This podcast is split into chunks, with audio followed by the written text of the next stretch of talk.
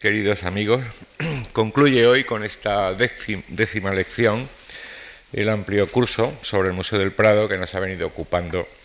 desde hace cinco semanas. En él hemos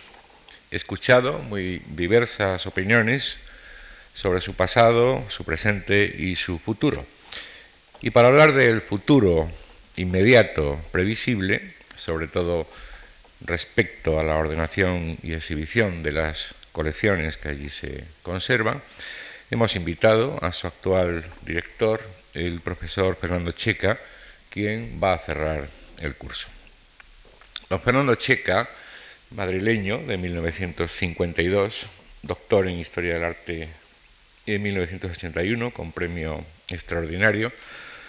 profesor titular de la Universidad Complutense, donde se formó y también profesor ocasional en muchos otros sitios, en Princeton, en el Centro de Estudios Avanzados de la Galería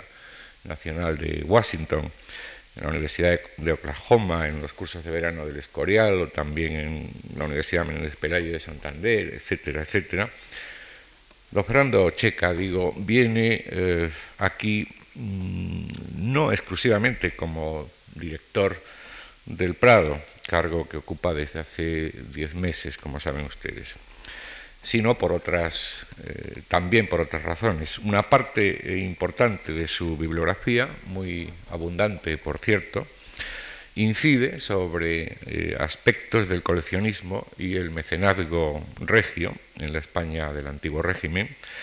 y ello, como bien saben ustedes, tuvo, tiene una enorme importancia eh, para entender lo que es el Museo del Prado. Así, y por citar solo algunos de los libros que nos interesan en esta ocasión,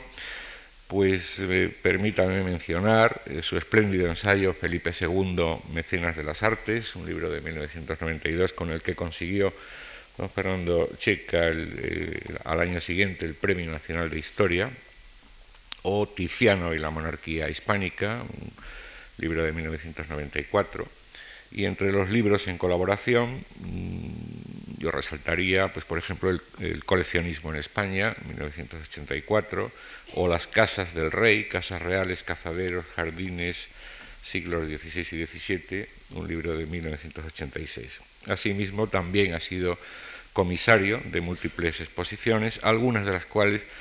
eh, han incidido en estos aspectos del coleccionismo regio. Reyes y Mecenas, de 1992, El Real Alcázar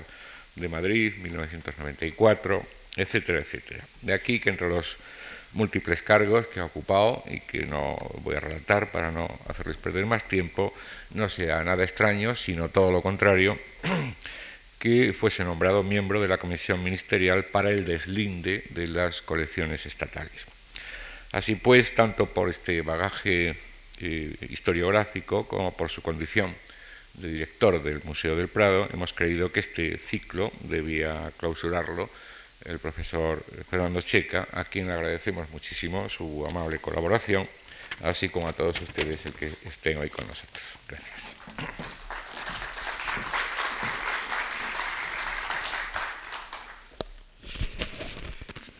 buenas, buenas tardes. En primer lugar, eh, quiero, quiero agradecer a, la Fundación Marc, a, a su director y a su encargado de, programas eh, culturales, eh, que mm, no solo que eh, me invitaran para la clausura de este ciclo sobre el Museo del Prado, sino fundamentalmente por mm, haber organizado un ciclo de conferencias sobre el Museo del Prado, un tema que, como saben, siempre y más en estos últimos meses e incluso años, pues ha estado eh, mm, de, actualidad en, prensa, en debates culturales, etcétera, ¿no? Como, no podía, ah, como no podía ser menos. La mm, charla que voy a eh, impartir esta, esta, tarde es eh, un resumen de, y un avance de la propuesta eh, que en estos momentos eh, se está eh, debatiendo en el propio seno del Museo del Prado, tanto en los departamentos de la, dirección eh, como en el Real Patronato. ¿no? Es una propuesta que tiene que ver, mm, como dice el título de la conferencia, sobre el futuro de, las, de, las, colecciones del Museo del Prado y quiero dividirla en dos, dos partes fundamentales. La primera tendrá que ver sobre todo con los edificios actuales y los posibles edificios eh, futuros eh, del museo y la, segunda eh, con la ordenación de las colecciones y de los servicios, pero fundamentalmente de las colecciones en el, museo, en el museo del Prado. Como ustedes saben, el Museo del Prado, el Museo del Prado de finales del siglo XX, es el resultado de una historia muy compleja que se remonta eh, bastantes siglos antes al día eh, de su apertura, el 19 de noviembre de 1819, en pleno reinado eh, de Fernando VII. Las colecciones del Prado se conforman a través de un triple, triple origen que condiciona de manera directa no solo la historia de la institución, sino también su, actual presente. Este triple, triple origen son las colecciones reales, el Museo de la Trinidad y las denominadas nuevas adquisiciones. Ahí hay que añadir los eh, fondos, a partir de 1971, los fondos del Museo de Arte Moderno, que, con lo cual se incorporó una importantísima mm, cantidad de obras de arte del, eh, siglo XIX. Bien, este triple origen ha de ser eh, uno de los elementos decisivos para cualquier y futura ordenación de las eh, colecciones, pues el nervio, el hilo conductor de cualquier mm, plan que tenga que ver con esta ordenación ha de estar fundamentado precisamente en ese respeto a la historia, en la comprensión del pasado y los orígenes de la colección. El tema, desde luego, no puede plantearse de ninguna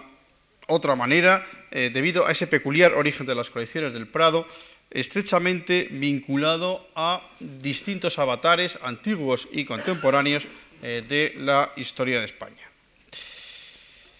junto con este primer punto que explica, que,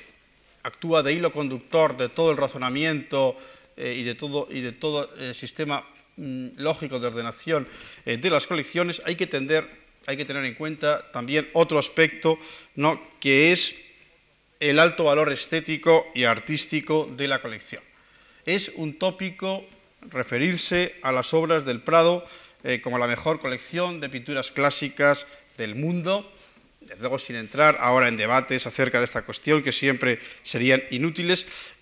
Desde luego sí que hay que enfatizar ese alto valor estético eh, eh, de, la colección en la cual existen desde luego obras y periodos eh, representados con ejemplos absolutamente cumbres en la historia del arte. De esta manera, el Museo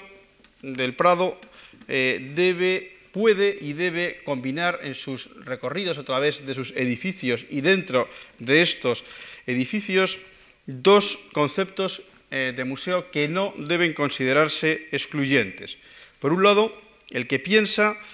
en la obra de arte como un objeto universal separado de cualquier contexto, es decir, la obra de arte en sí, con el otro que la considera como algo muy ligado al entorno histórico en la que la obra de arte surgió o en la manera en que fue vista y utilizada en el, pasado. Si pensáramos exclusivamente en el primer concepto, la obra artística en el museo cumpliría primordialmente una función de educación y de fruición eh, estética. Y si pensáramos solo en el segundo, se consideraría como un mero documento histórico al margen de ese valor específicamente artístico. De esta manera, la conjunción de valores estéticos e históricos permite plantear un museo que puede cumplir, como pocos, la doble función de educación estética y eminentemente fruitiva, como digo, y la de educación histórica que puede llegar a ser, incluso, y debe de llegar a ser, científica y erudita. En pocas palabras, la idea que vamos a presentar pretende posibilitar una contemplación universal e intemporal de las obras de arte, a la vez que permitir su análisis en las coordenadas históricas espaciotemporales de la historia de la pintura. Ambas funciones se consideran irrenunciables desde los puntos de vista de la museología actual. Por ello, eh, se trata de una combinación de elementos eh, típicamente museística, ya que en ningún momento el recorrido expositivo que se propone se concibe como una mera transposición gráfica de ideas científicas y siempre se trata de atender a una presentación estética de las obras de arte que se proponen a la contemplación. Las paredes del museo son una superficie expositiva muy distinta a la de las páginas de un libro,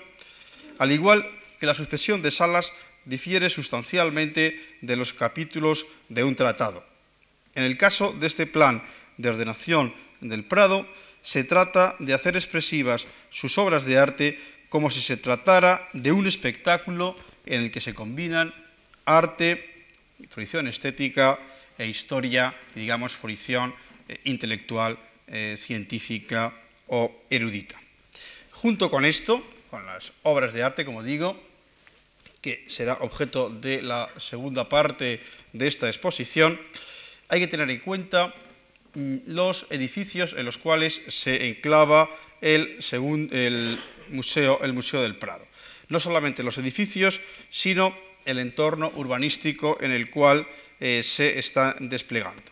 En el caso del Museo del Prado se cuenta, como es sabido, con un grupo de construcciones del mayor interés arquitectónico y urbanístico que además están enclavadas en una de las zonas de mayor relevancia estética e histórica de la ciudad, destacando eh, fundamentalmente el edificio de eh, Juan de Villanueva, una de las grandes creaciones de la arquitectura española.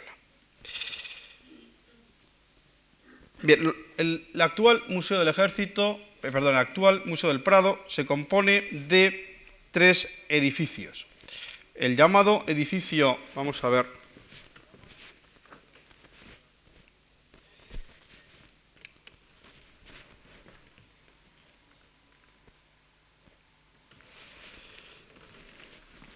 el llamado edificio Villanueva, que, todos, eh, que, todos ustedes, eh, que todos ustedes conocen. Parece que está al revés. Sí, ahora. El eh, casón del, buen, Retiro y de un edificio que está fuera del barrio, cercano al lugar donde nos encontramos ahora, donde están los servicios imprescindibles eh, de, la, ah, de, la, gerencia. Veremos que esta este separación que causa eh, bastantes problemas en la gestión diaria eh, del museo va a ser prontamente solucionado. Bien, el, el plan que se propone con respecto a los edificios y al entorno tiene como un elemento básico precisamente el del respeto al entorno, como, eh, como ahora veremos, a la vez que trata de incorporar algunos de los edificios básicos de los alrededores del edificio de Villanueva, eh, siguiendo eh, de esta manera las indicaciones de mm, una proposición no de ley, de un acuerdo parlamentario del año 95 que fue aprobado por la Comisión de Educación y Cultura del, del Congreso. En este, en este acuerdo, en este acuerdo parlamentario, se propone la incorporación del actual Museo del Ejército y eh, se propone al Gobierno la iniciación de conversaciones eh, con la Iglesia para incorporar también el claustro vecino de eh, la Iglesia de los Jerónimos. Un punto capital a tener en cuenta en este en este proceso y es una novedad con respecto a el momento del mencionado acuerdo parlamentario, es la incorporación al Museo del Prado del edificio de eh, Aldeasa, que es este edificio que, están viendo ustedes aquí, eh, de la empresa Aldeasa, este edificio que ya se ha incorporado al Museo del Prado, aunque todavía no se ha producido el traslado, físico, eh, este edificio permite resolver el problema de las oficinas del Museo del Prado, de la actual eh, gerencia, situada en un edificio muy separado, como he dicho, y de, la propia zona de, dirección. Entonces, mm, como áreas en la próxima expansión del Museo del Prado, serán las siguientes. Áreas, lo voy a dividir, áreas expositivas y áreas no expositivas, áreas de servicios. Áreas eh, fundamentalmente expositivas serán, en primer lugar, y lógicamente, el edificio de eh, Villanueva, que en su práctica totalidad se empleará como lugar de exposición eh, de, obras de arte y mm, lo veremos con qué, con, qué, distribución, ese edificio de, de Villanueva será la sede de la mm, parte fundamental eh, de la eh, eh, colección permanente. el segundo edificio expositivo que se propone es el solar del el claustro de los, de, los, Jerónimos, empleando fundamentalmente, sin subir a una gran altura el edificio que se propone construir, empleando esta zona, lo vemos mejor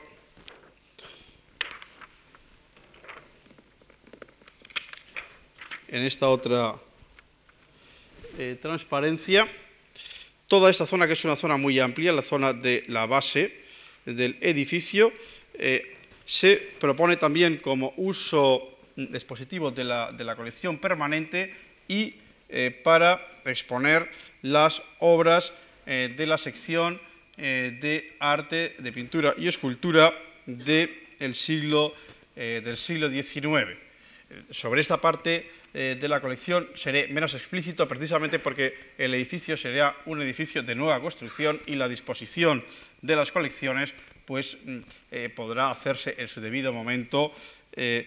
teniendo en cuenta el solar y la superficie definitiva de la que se pueda, de la que se pueda disponer. El tercer, la tercera área expositiva será el casón del Palacio del Buen Retiro, que no aparece en estas en estas transparencias, pero que todos ustedes eh, conocen, es la actual sede de la parte del siglo XIX, cuyo uso fundamental será el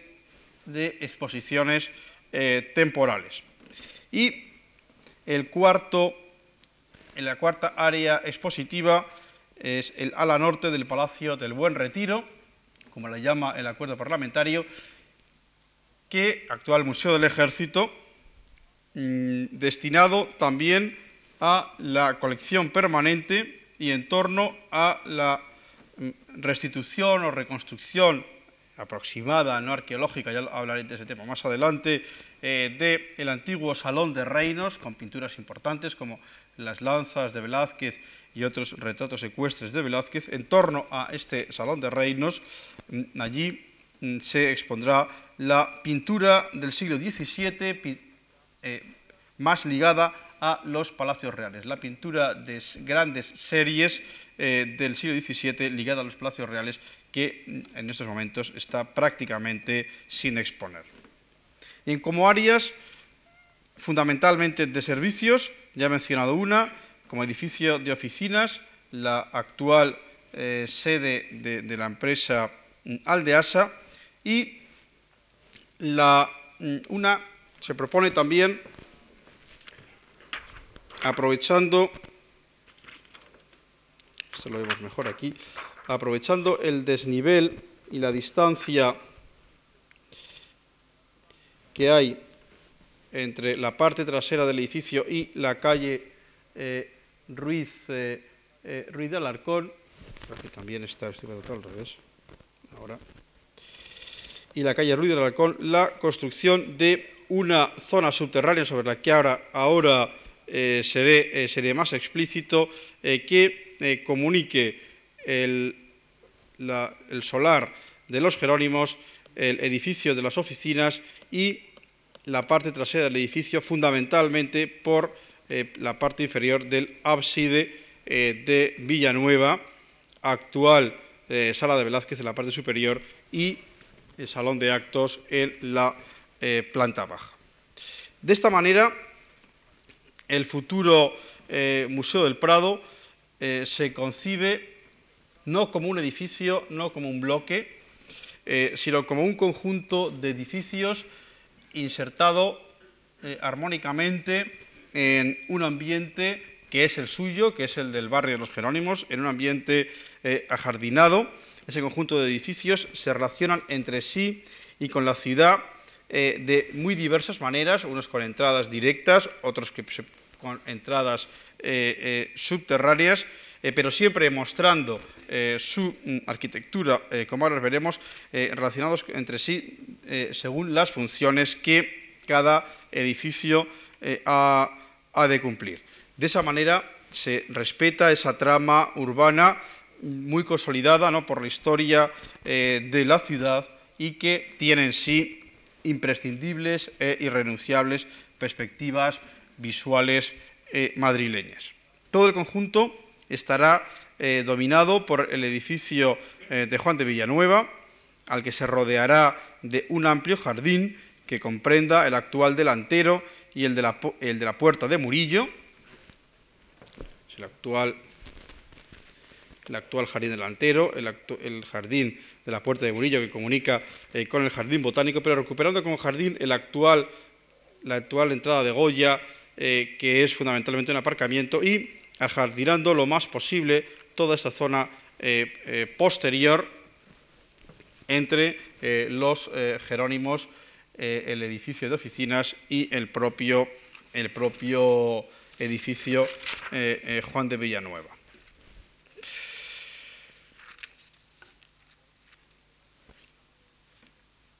Bien,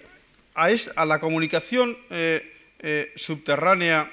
que eh, se propone se podrá acceder no solo desde el exterior, a través del claustro o de la pared del muro. Esos, Carlos, serán ya temas que el proyecto arquitectónico tendrá que solucionar, un acceso por esta zona, por esta, o por el propio, eh, por el propio claustro para entrar a todo el edificio que se construye aquí, que a su vez eh, eh, sirva de acceso a esa comunicación entre, entre, los dos edificios, sino también se procurará que tenga un acceso desde un aparcamiento subterráneo de vehículos que también habrá de comunicar con la zona de almacenes de obras de arte. La, zona de almacenes de obras de arte muy ligada al lugar donde se propone la situación del taller de restauración es este pabellón, el pabellón norte. Los almacenes principales están en los subterráneos norte del edificio, porque uno de los problemas actuales, que el gran público no es consciente, lógicamente, pero es un problema muy grande, es el acceso de obras de arte que se hace desde el exterior. Eso en cualquier eh, museo de las características del Prado, a estas alturas está solucionado todo ese trasiego, que es mucho más grande eh, de lo que en un principio eh, se puede suponer de obras de arte que entran, salen para exposiciones, etcétera, se haga también a través de ese aparcamiento subterráneos de vehículos. Y en el actual muro de ladrillo que sostiene el claustro de los Jerónimos, ahí es donde habrá de hacerse esa, esa entrada y que constituirá de esta manera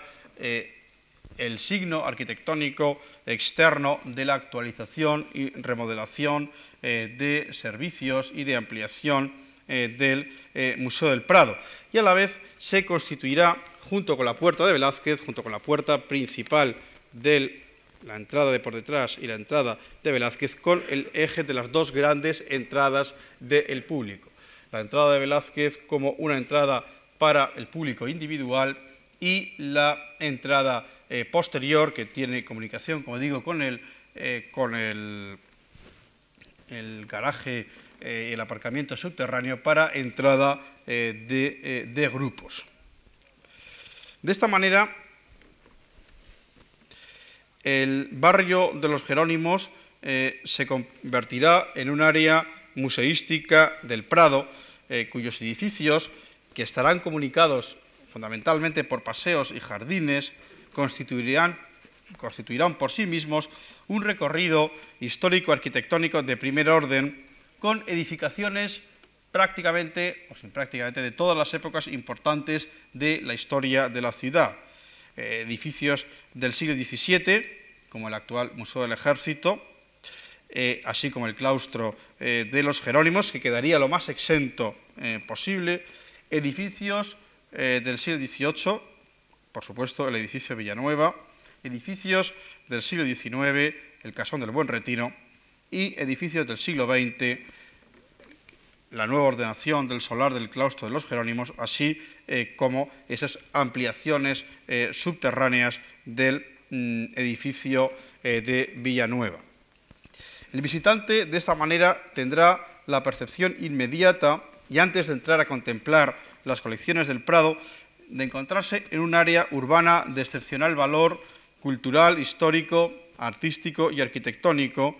ya que además de los mencionados edificios del museo, podrá disfrutar en este recorrido de obras importantes, como la propia iglesia de los Jerónimos, el Jardín Botánico, el Parque del Buen Retiro o el edificio de la Real Academia Española. Resulta, por lo tanto, imprescindible eh, una construcción arquitectónica y jardinística de gran calidad y de nuevo lenguaje que en el solar del claustro de los Jerónimos se convierta, como digo, en ese signo arquitectónico eh, externo de la última fase de mejora eh, eh, del, conjunto.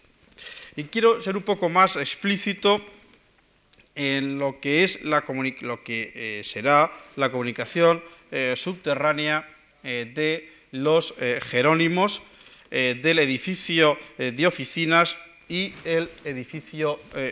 Villanueva. Esta zona es una zona de importancia capital en el sistema de modernización y actualización eh, que proponemos y se destina a albergar unos usos que no son meramente expositivos y que por no encontrar acomodo en el edificio Villanueva según la nueva disposición de las colecciones, tiene que salir fuera del mismo y, desde luego, tampoco puede instalarse ni en el edificio de oficinas ni en el propio eh, claustro de los Jerónimos. Entonces, los usos que se proponen para la construcción eh, subterránea es fundamentalmente solucionar uno de los grandes problemas del Prado, que es el problema del acceso, el problema del acceso al edificio, eh, con, los problemas de consigna, de guardarropa, de seguridad y de seguridad para las propias obras de arte. Piensen ustedes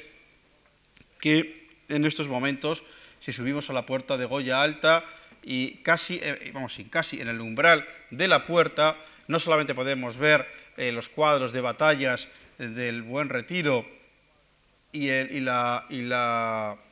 y, la, escultura de Carlos V de Leoni absolutamente inmediatas a la puerta, eh, sino que sin tener una vista muy aguzada ya vemos la Anunciación de Frangélico y eh, con una vista un poco aguzada la familia de Carlos IV de Goya, es decir, que estamos viendo eh, al, fondo, al fondo de la gran galería central. Eso eh, realmente, digamos que es, va contra cualquier idea eh, museística eh, sensata, pero que es un producto de, ese, eh, de, estas colecciones tan amplias y tan importantes albergadas en un edificio tradicionalmente insuficiente. Entonces, para resolver ese problema del acceso es lo que se plantea esta construcción a la cual, como digo, se podrá acceder a través de mm, una puerta en el salón, perdón, en el, en el claustro de los Jerónimos, que eso ya no puedo decir, ni debo decir, ni dónde ni cómo, porque eso es un problema del proyecto arquitectónico que finalmente lo resuelva. Bien, pues en este, en este eh, espacio eh, semisubterráneo habrá de ir, si es posible, el salón de actos. Si no es posible el salón de actos, habrá que pensar eh, que mm, situarlo pues, en en el casón del Buen Retiro posiblemente también es otra solución eh, hipotética, pero desde luego habrá de ir la zona con los servicios típicos de recepción, de cafetería, de tiendas, de guardarropa, de taquillas, de información, de acogidos de grupos, etc. Habrá un espacio eminentemente, eminentemente público. Habrá otro espacio de un uso, digamos, semipúblico que irá más bien por esta zona ligado al edificio de oficinas y allí habrá de situarse eh, unos servicios, como digo, de acceso relativamente públicos, pero imprescindibles para la vida del museo, eh, como son la eh, biblioteca, el archivo, el centro de documentación y de obras de arte. La razón de colocarlo en esta zona es que esté situado lo más cerca posible de los despachos de dirección y de los, de los departamentos de conservación, porque son lugares, biblioteca, archivo y demás, de uso diario de Mm, las personas adscritas a estos, eh, a estos eh, eh, departamentos. Y sin embargo, en la otra zona estarán las, aquí, los accesos absolutamente restringidos al personal del museo por razones de, seguridad y de conservación, como son los talleres de restauración, el gabinete técnico, el almacén de cuadros y demás, precisamente más cercanos a toda esta zona de el ala norte, donde se pretende situar precisamente ese eh, taller eh, eh, de, restauración. esto es, en definitiva, y por supuesto a muy grandes rasgos, lo que en principio se propone como mm, solución a los eh, problemas eh, tanto expositivos eh, como, como, de servicios del, del, museo, del Museo del Prado. Preguntarán que entonces dónde se van a situar y cómo se van a situar las obras de arte. Y a lo mejor mm, existe pues una cierta mm, eh, desilusión en la idea de mm, eh, construcciones eh, mayores y más, más aparatosas. en realidad, estudiando con detenimiento y con cierta profundidad la, la, colección y estudiándola cuadro a cuadro, se puede llegar a la conclusión de que lo que realmente merece exponerse del Prado, que es una gran cantidad de cuadros, por supuesto, pero esa cantidad eh, con un aprovechamiento, con un aprovechamiento amplio del edificio eh, de eh, Juan de Villanueva, con la adaptación de nuevas superficies a a, la, colección de, eh, a la exposición de obras de arte, como ahora, eh, como ahora detallaré, con la eh, consecución de un edificio como el actual Museo del Ejército y mm, con la construcción que se propone en el solar del claustro de los Jerónimos, aquello que merece la pena verse es lo que se, se, expone y se propone que, que, se exponga y nada más. El Museo del Prado, como he dicho antes, es un museo de obras de altísima calidad y a pesar de que tiene 7.000 eh, obras en total, eh, muchas de ellas eh, dispersas todavía en depósitos fuera, dentro y fuera de España, pues de ellas hay varios miles que evidentemente no son necesarios y sería contraproducente su exposición. Sin embargo, con este plan se podrán exponer alrededor eh, de unas 700 pinturas más de las que en la actualidad eh, mm, se, exponen y sobre todo que eh, se podrán ver mucho mejor aquellas que hoy día se, están, se están exponiendo. Con esto quiero entrar un poco en el segundo aspecto, que es el aspecto de la colección, aunque todavía incidiré en una reforma muy importante que se va a proponer dentro eh, y decisiva arquitectónica dentro del edificio de, eh, Juan, eh, de Villanueva. Bien, la colección del Prado constituye, se constituye con tres grandes núcleos. Eh, como he dicho, el principal de todos ellos es la ah, colección, eh, la colección real. Al constituir precisamente la colección real el núcleo esencial de lo que hoy podemos contemplar en el Prado, nos encontramos con que gran parte de las obras maestras que admiramos en, este lugar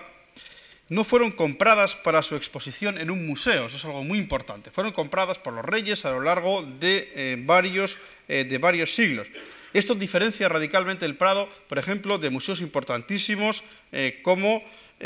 pues los museos de Londres, por ejemplo, la, Galería de Pinturas de Berlín, la Galería de Washington o el Metropolitan de eh, de Nueva York.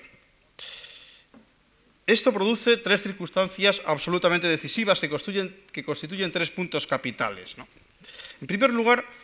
no nos encontramos eh, con el Museo del Prado con la intención nunca de formar un museo enciclopédico, un museo de toda la historia de la pintura, como pretende ser el Metropolitan de Nueva York, o incluso de toda la historia del arte, como pretenden algunos, como incluso el propio Metropolitan y el mismo eh, Museo del Louvre.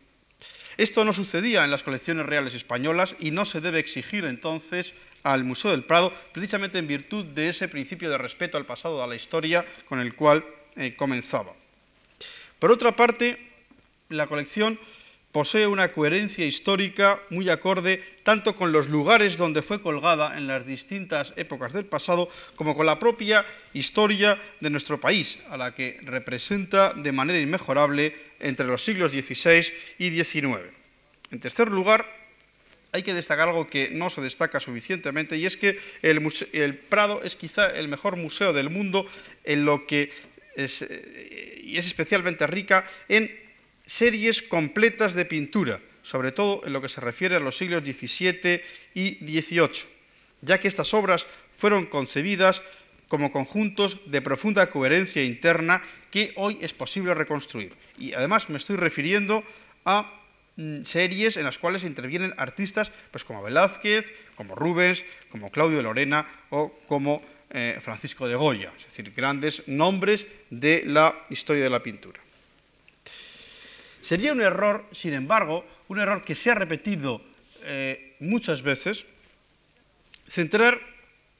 la idea del Museo del Prado y de un plan de ordenación de edificios y obras en el carácter de colección real eh, del mismo.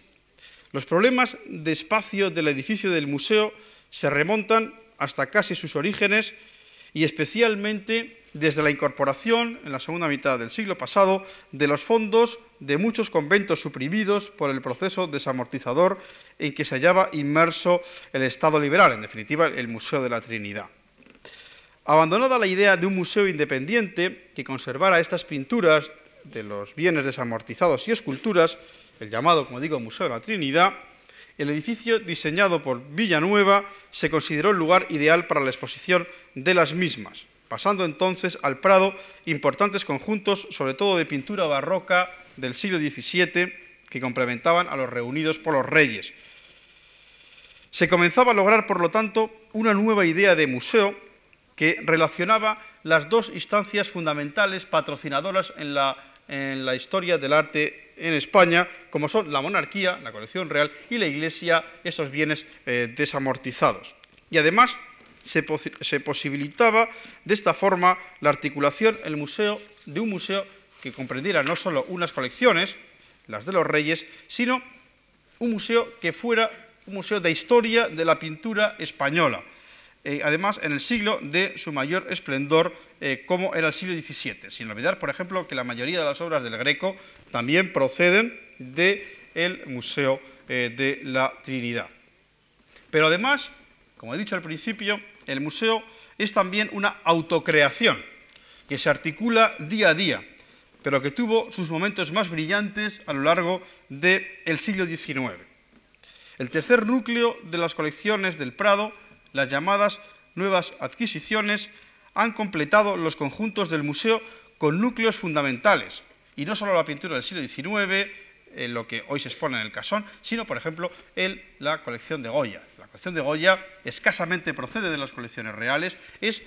eh, una autocreación de eh, del Prado, el Prado ha creado realmente la, figura historiográfica de uno de los hoy considerados genios absolutos de la pintura universal, ¿no? como es, como es Francisco, Francisco de Goya. Entonces, la historia de estos tres núcleos traza también líneas esenciales en lo que debe ser la consideración y la ordenación de las pinturas. Por un lado, el Museo del Prado es el producto de las colecciones históricas eh, y expresa el gusto de la Casa de Austria y de la Casa de, eh, Borbón, eh, dos de las grandes instancias coleccionísticas de la historia europea. Por otro lado, el Museo del Prado, como producto de su propia historia desde 1819, puede expresar eh, de la manera, y ha de expresar de la manera más completa posible la historia de la pintura española desde la Edad Media hasta finales eh, del XIX. Por otra parte, y en tercer lugar, el Museo del Prado, como producto de la incorporación a sus colecciones de los fondos del antiguo Museo de Arte Moderno, así como otros, como por ejemplo los premios de las exposiciones nacionales de bellas artes, ha de exponer igualmente lo mejor de las colecciones de este siglo, constituyendo de manera irrenunciable una sección de arte del siglo XIX. De esta forma, paso a plantear eh, los criterios básicos de la ordenación eh, eh, que se pretende de las eh, colecciones. Como veremos cuando detalle la distribución de las colecciones eh, por las tres plantas del edificio Villanueva y del edificio del mm, actual Museo del Ejército, el elemento esencial ordenador es un elemento absolutamente sencillo, lógico, claro y que todo el mundo puede comprender, que es la cronología esencialmente se ha formulado una, crítica al, Museo del Prado en su disposición de las colecciones y es precisamente ese desorden. Entonces, en la actualidad lo que mm, proponemos es una sistematización y aprovechamiento lógico de los espacios disponibles en el edificio Villanueva, eh, teniendo en cuenta un criterio, como digo, tan básico en un primer lugar como es el de la cronología, colocar los, cuadros según una sucesión temporal y ordenadamente cronológica. Se trata de plantear una idea y realizarla prácticamente en el espacio del edificio Villanueva, aprovechando de esta manera, como ahora veremos, cada una de sus plantas. Es una idea que es a la vez rigurosa, sencilla, claramente asimilable por el gran público, que se basa en un recorrido evidente y muy lineal fácilmente identificable por los visitantes. A su vez, las subdivisiones de este recorrido serán escuelas eh, nacionales, con los matices que ahora eh, comentaré, artistas individuales, porque el Museo del Prado se puede permitir el lujo, como todos ustedes saben, de hacer salas de artistas o varias salas de artistas como Velázquez, como Rubens, como Tiziano, eh, como, eh, como, Goya y como Rivera y, tantos otros, grandes, las grandes figuras de la pintura de la pintura clásica y ir expandiendo ese recorrido, como ya veremos, por salas temáticas. Y además cada una de las salas tendrá, digamos, un argumento, una idea para que el público también comprenda que cuando sale de una sala, sale de un artista para ver otro, sale de, un tema para ver otro, sale de una escuela para, para ver otro. Como ven, son principios eh, básicos y elementales, lógicos, pero no siempre llevados a, la práctica, eh, de, la, mm, eh, de la museología. Como digo, el criterio de cronología y de escuelas nacionales y salas monográficas de artistas, se completa, como sucede en la actualidad en grandes museos como el Louvre, como el National Gallery de Londres, como el Museo de Capodimonte, por referirme a tres museos con disposiciones recientísimas de sus colecciones, con salas temáticas basadas en agrupaciones estilísticas, iconográficas e históricas, en ocasiones con carácter eh, supranacional. Estas salas temáticas se situarán en lugares estratégicos del recorrido, de manera que sirvan para la comprensión de una época, de un autor o de una escuela nacional determinada, y que no supongan nunca una confusión para el visitante. De esta manera, los criterios generales son la continuidad histórica y la contigüidad estilística de las escuelas. Por otro lado, el segundo criterio es eh, hacer articular la colección, y ahí tiene mucho que ver todo ese tema del Museo de la Trinidad que antes comentaba, con la mm, pintura española. El Museo del Prado es el único lugar del mundo donde se puede ver eh, una sucesión prácticamente sin interrupción desde la Edad Media hasta el siglo XIX de la pintura, eh, de la pintura española. Pero esa idea de la pintura española como nervio de la, de la colección ha de verse también de una manera, digamos, crítica, una visión contextualizada de la escuela. Una contextualización que ha de entenderse por partida doble. Por un lado, la comprensión de los grandes maestros alrededor de sus contemporáneos, Goya, Iballeu, Velázquez y Mazo, por ejemplo.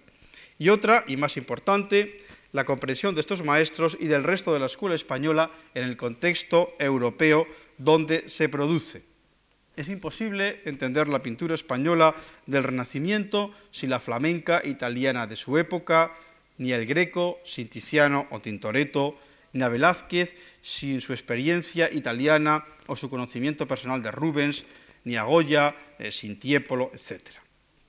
Los conocimientos históricos de finales del siglo XX, desde luego, son muy distintos a los de finales del siglo XIX, cuando el Museo del Prado empezó a articular eh, sus mm, colecciones ya de una manera eh, amplísima. Con esto quiero decir que no estamos ni en los tiempos eh, aunque los vayamos a celebrar el año que viene, de Ganivet, ni de Unamuno, eh, ni de mm, otros eh,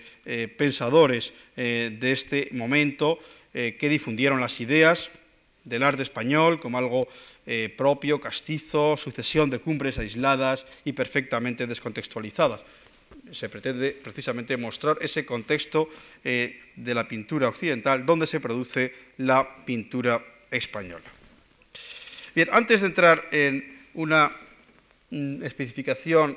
eh, eh, algo rápida de esa distribución de eh, colecciones, quiero señalar que los sistemas expositivos que se van a proponer para el edificio Villanueva y para el edificio del actual Museo del Ejército son dos sistemas distintos. El de Villanueva, salvo muy raras excepciones,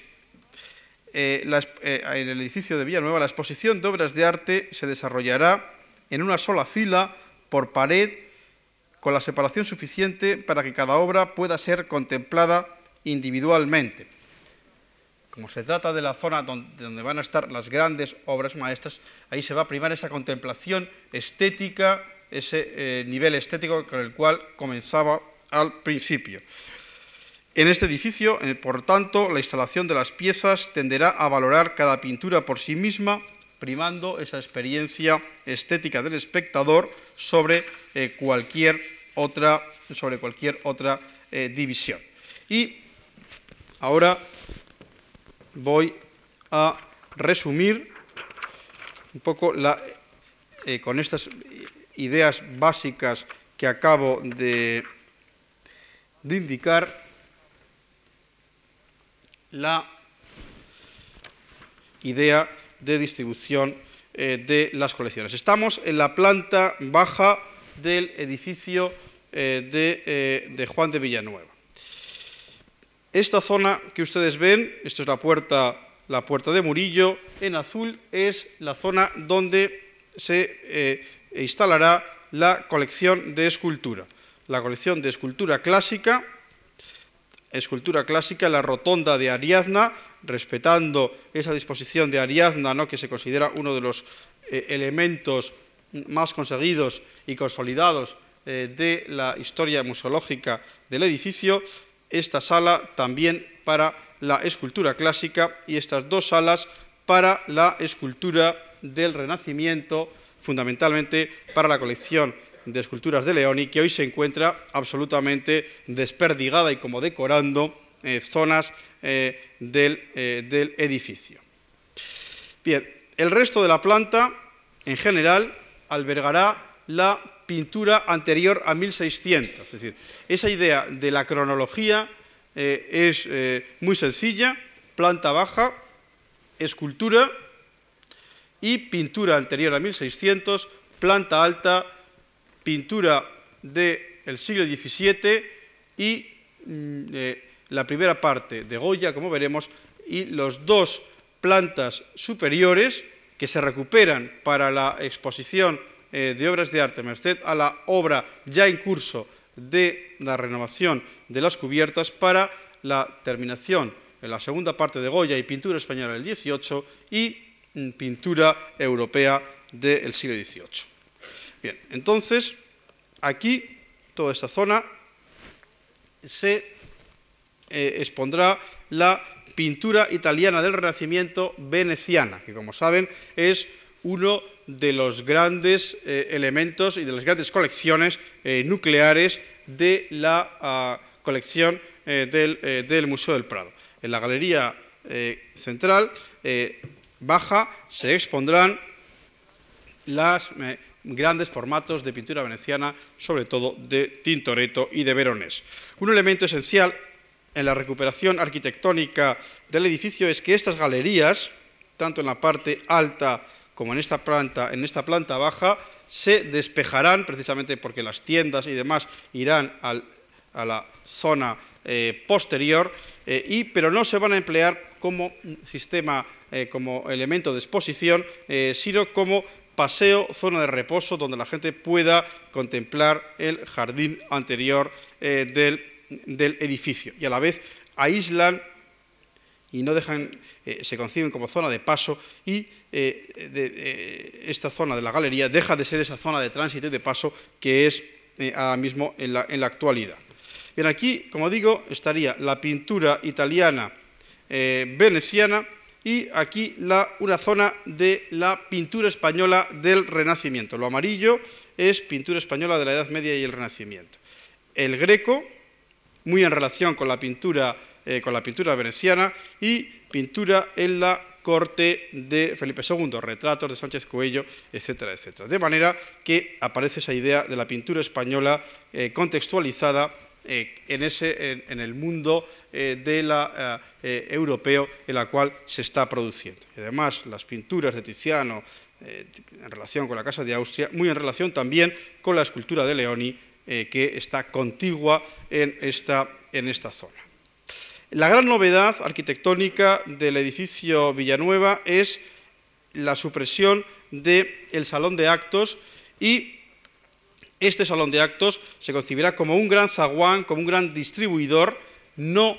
como zona de exposición en comunicación con la construcción subterránea de acceso de grupos y zona comercial, etcétera, que se separa del, eh, edificio, distribuidor a través de puertas hacia eh, la derecha, hacia, hacia la izquierda, de manera que el acceso a las colecciones de las dos zonas no solamente será por, esta parte, por estas galerías como es en la actualidad, sino también a través de estas, eh, de estas puertas, estas dos, fundamentalmente de estas dos salas. Estas dos salas en las cuales, por ejemplo, se podrá colocar por la pintura de Bellini y demás del comienzo de la escuela veneciana, enfrentada con la escuela alemana, con Durero, es decir, con dos grandes artistas que eh, fueron contemporáneos, que Durero, como ustedes saben, viajó a Venecia y fue muy influido por esa pintura en la época de Bellini, etcétera, etcétera. El espectador más, digamos, conocedor de la historia del arte también podrá eh, ver esos guiños que eh, se, le, se, le, hacen continuamente a lo largo de todo el recorrido. Y Aquí continuarán en el zaguán de entrada las grandes cuatro esculturas, que es el único lugar realmente clásicas donde se pueden colocar, y el resto de la pintura italiana del Renacimiento, Rafael, etcétera, estará en esta galería. Se opta para la pintura italiana del Renacimiento por el sistema de galerías, que es el sistema por el cual, eh, en el cual se exponía en el siglo XVI y XVII. Toda esta zona en azul es la pintura flamenca eh, del siglo XV y del, XVI, eh, y toda esta zona es la pintura medieval y del Renacimiento españolas. ¿no? De manera que la persona que entre por aquí puede tener un recorrido cronológico y si se entra por la puerta de Velázquez también se puede ver de, cierta manera un recorrido cronológico con obras de la segunda mitad del XVI y obras aquí de la primera mitad del siglo XVI. Bien, de esta planta alta se puede acceder en la actualidad por la escalera de Pedro Muguruza a la planta superior y se propone la creación de otra escalera paralela para subir a la planta principal del edificio. Bien, la planta principal eh, del edificio tiene la pintura del siglo XVII y la primera parte de la pintura eh, de, eh, de Goya.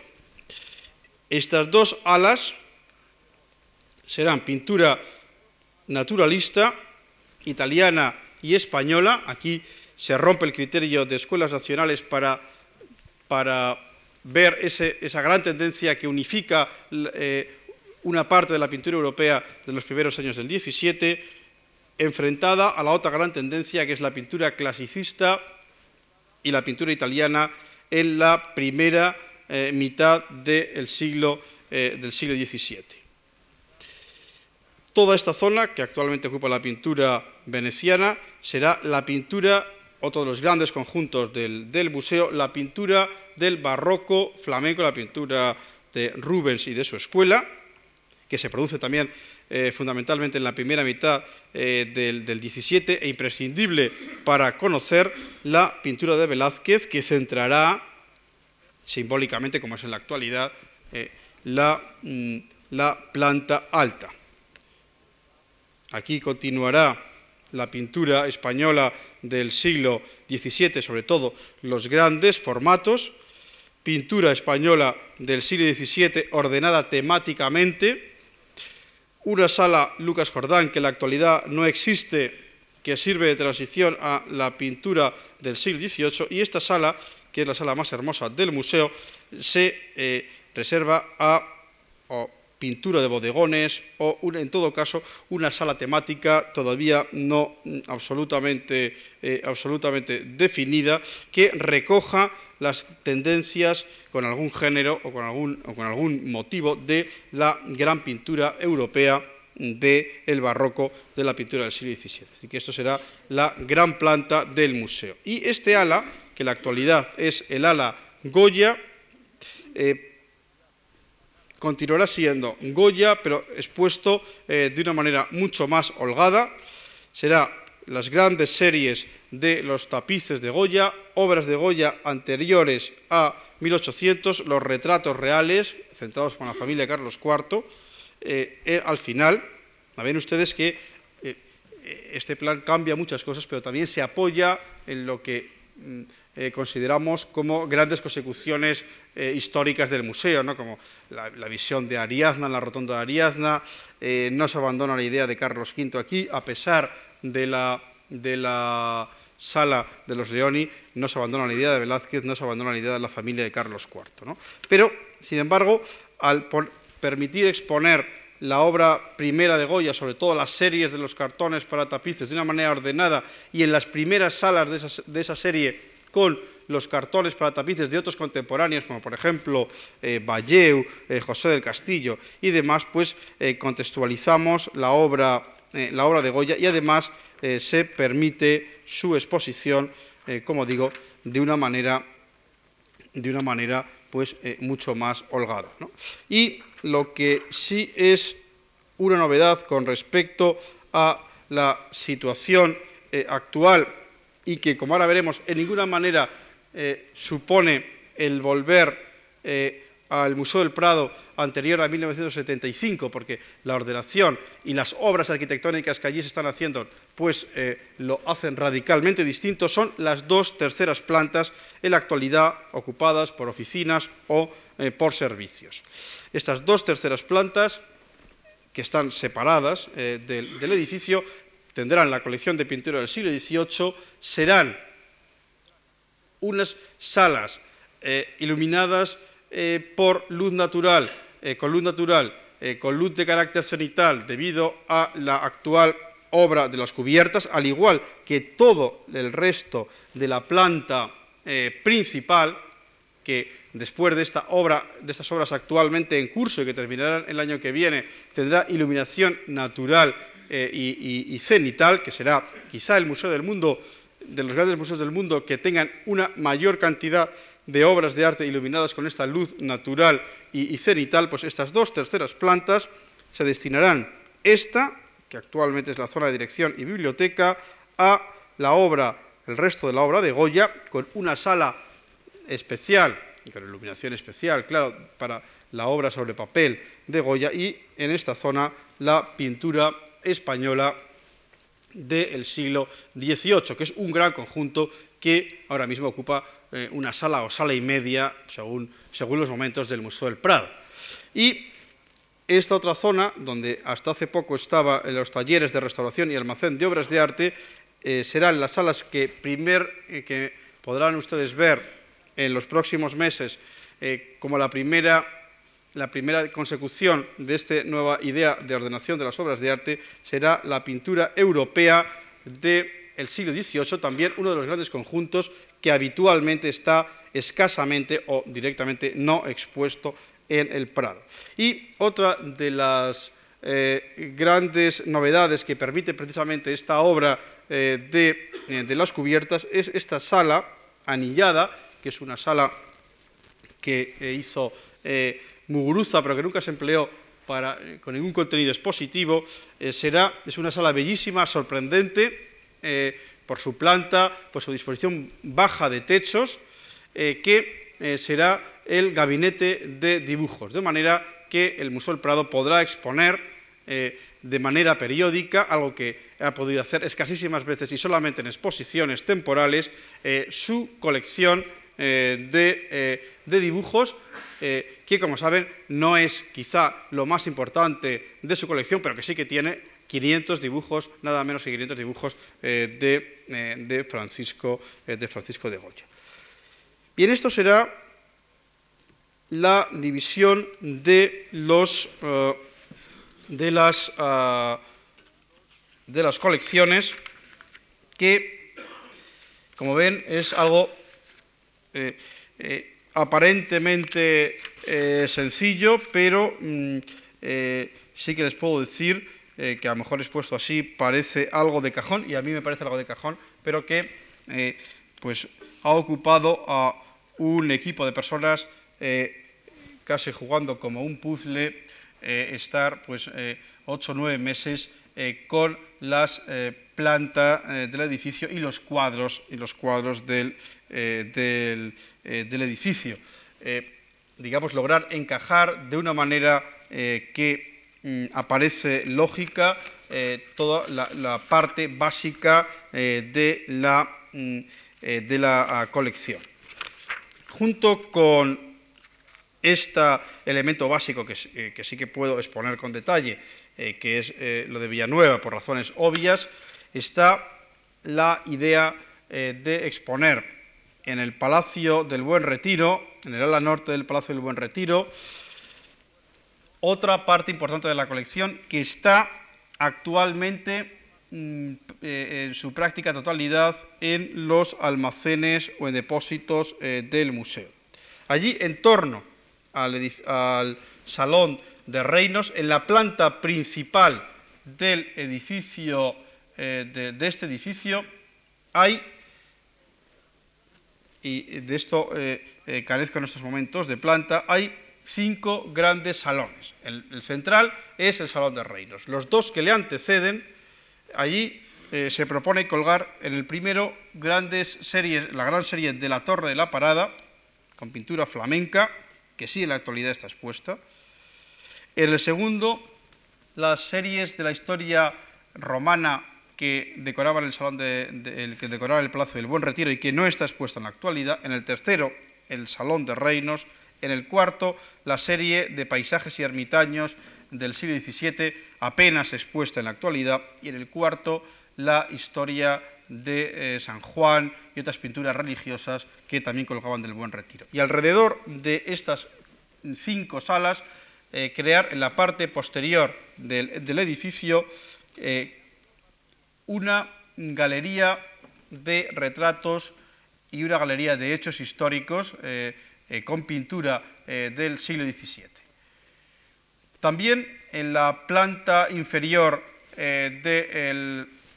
de, este edificio eh, aparecerá dispuesto de la colección de escultura de pequeño formato y la colección de artes decorativas centrada en el tesoro del delfín, resaltando de esta manera el carácter palaciego del edificio al cual nos estamos eh, refiriendo.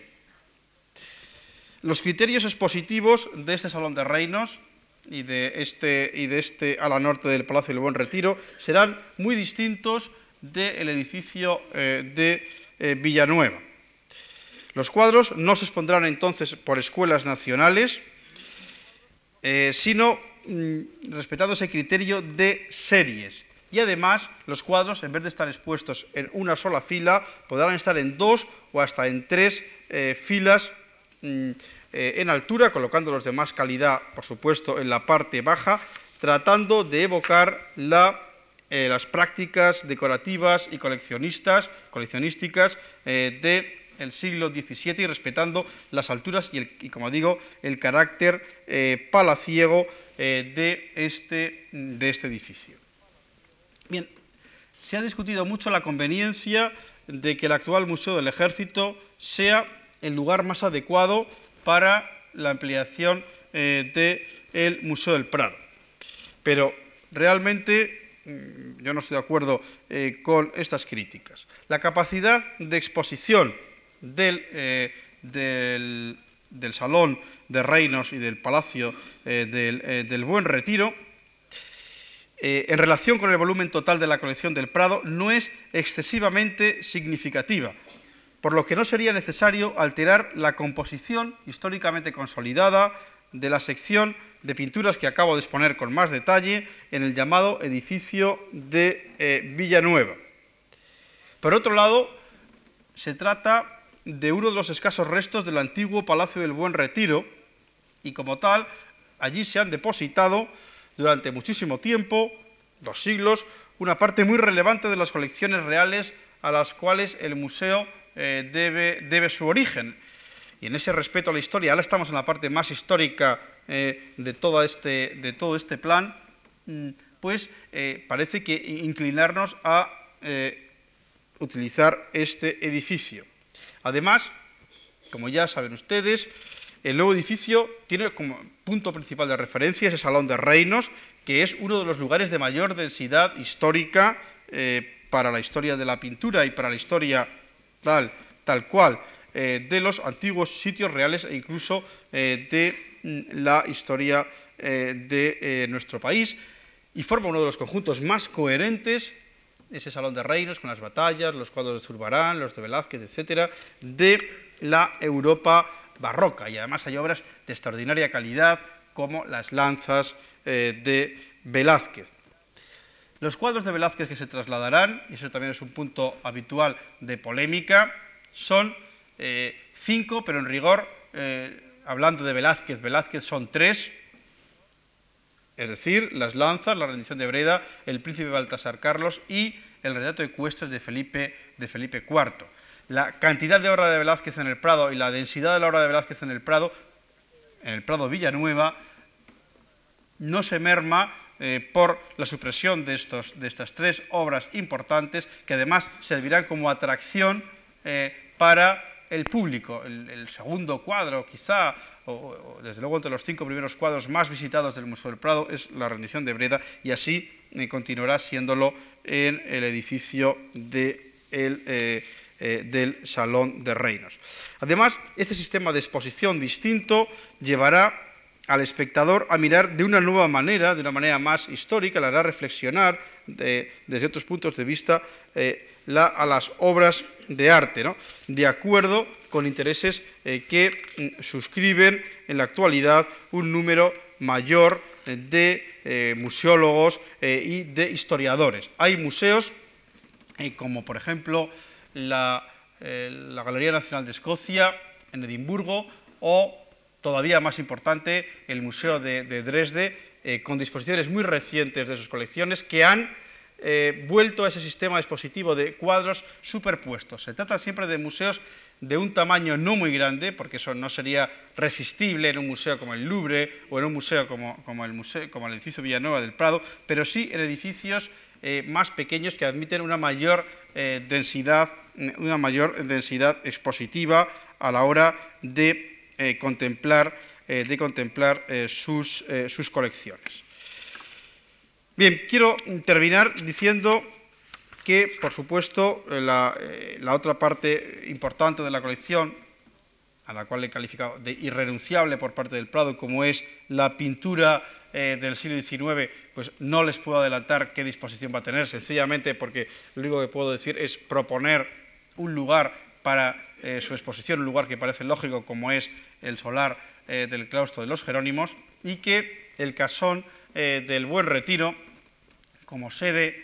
de exposiciones temporales, eh, pues mm, tampoco eh, por esa misma mm, característica necesita eh, ser especificado en, mm, en, este, en este, momento. el Casón del Buen Retiro tiene unas salas de exposición, quitando la sala central, muy estrechas, permite cuadros de pequeño formato. En las exposiciones, habitualmente, por razones de traslado y demás, lo que se suele prestar son obras de pequeño formato. Para obras de gran formato cuenta con el salón central, eh, con la bóveda eh, de, Lucas, eh, de Lucas Jordán. Es un edificio exento,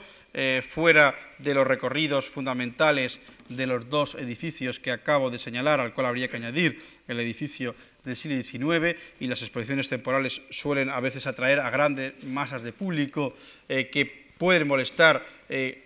la, contemplación de la colección permanente, y eso es lo que nos inclina a proponer el, edificio del, Buen Retiro como sede de las eh, exposiciones temporales. Bien, quiero terminar muy brevemente hablando del tercer elemento esencial eh, que mm, compone un museo y que pues, realmente es el más importante. He hablado de los edificios, he hablado eh, de las colecciones, eh, pero por supuesto todos estos edificios y estas colecciones están regentados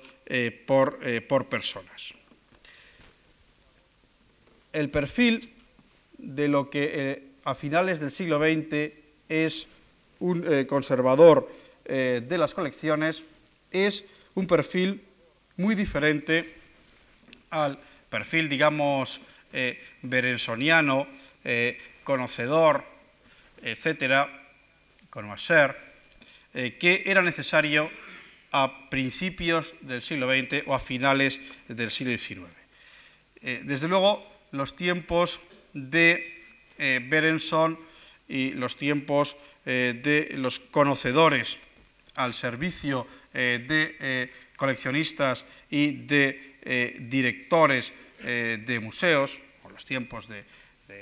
personajes tan importantes como por ejemplo Wilhelm von Bode en, Berlín o cualquier, cualquier otro, pues han pasado definitiva y quizá irremediablemente. Un conservador eh, de museos ha de ser un conocedor de su colección, ha de ser también un buen gestor de su colección, ha de ser un conocedor de la historia, ha de ser un intelectual, ha de ser una persona eh, que pueda contextualizar en cualquier momento las obras que tiene a su cargo con los fenómenos históricos eh, contemporáneos y eh, de, la obra que se produce y con, la propia contemporaneidad nuestra, con nuestro propio momento de, finales, de finales del siglo XX. muchas veces este, este perfil no, no, es, no es entendido, pero es el perfil que, con el cual se rige en la actualidad los, grandes, los grandes museos esa eh, necesidad de comunicar eh, al público que cada vez con una mayor exigencia eh, pide y entra en los museos, exige que ese mm, conservador sea también una persona de gusto a la hora de disponer la pared de, un, de, un, edificio, o, la pared de una sala, perdón, que Mm, como he dicho al principio, no es nunca la eh, página de un libro. ese conservador, sin embargo, debe saber leer muy bien los libros en los cuales eh, se ha escrito la historia eh, y los documentos en los cuales esa historia aparece, aparece reflejada. es quizá mm, lo que se exige eh, para, un superhombre, pues a veces dicho de esta manera, con ese perfil de gestor, de conocedor, eh, de erudito, de intelectual, eh, de, hombre, de hombre de gusto, pues así lo parece. En realidad, pues no lo es tanto, debemos de tender hacia, digamos, esa perfección que indudablemente nunca la, vamos, la vamos a conseguir. Entonces, por supuesto, tampoco ese conservador tendrá a la perfección mm, eh, todas las eh, eh, características que acabo, que acabo de señalar, simplemente deberá tender hacia, hacia ellas y sobre todo ¿no? formar un equipo, eso es una labor absolutamente imprescindible, ¿no? formar un equipo en el cual unas personas, como sucede en todos los equipos, se complementen a otras, cada una con sus, respectivas, sus respectivas cualidades. Eso es lo que exige el Museo eh, del Futuro, eso es lo que realmente está exigiendo ya el Museo eh, del Presente, eso es lo que eh, a mí me gustaría que fuera este Museo del Prado del siglo que viene, que ya no es decir absolutamente nada, sino de dentro de poquísimos años, en los cuales, regentado por un equipo armónico eh, todo este conjunto eh, de edificios y todas estas colecciones eh, puedan ser no solo estudiadas, sino fundamentalmente gozadas por, por todo, todo, el público, no solamente los visitantes españoles, sino los visitantes de todo el mundo, ¿no? que a diario acuden y en contra de lo que también se ha dicho recientemente, y además en contra de la tendencia de museos importantes como por ejemplo el propio, el propio Museo del Louvre, cada año, eh, a pesar de las críticas, eh, crece eh, de manera significativa en las visitas a el, Museo, el Museo del Prado. Nada más, muchas gracias por su atención.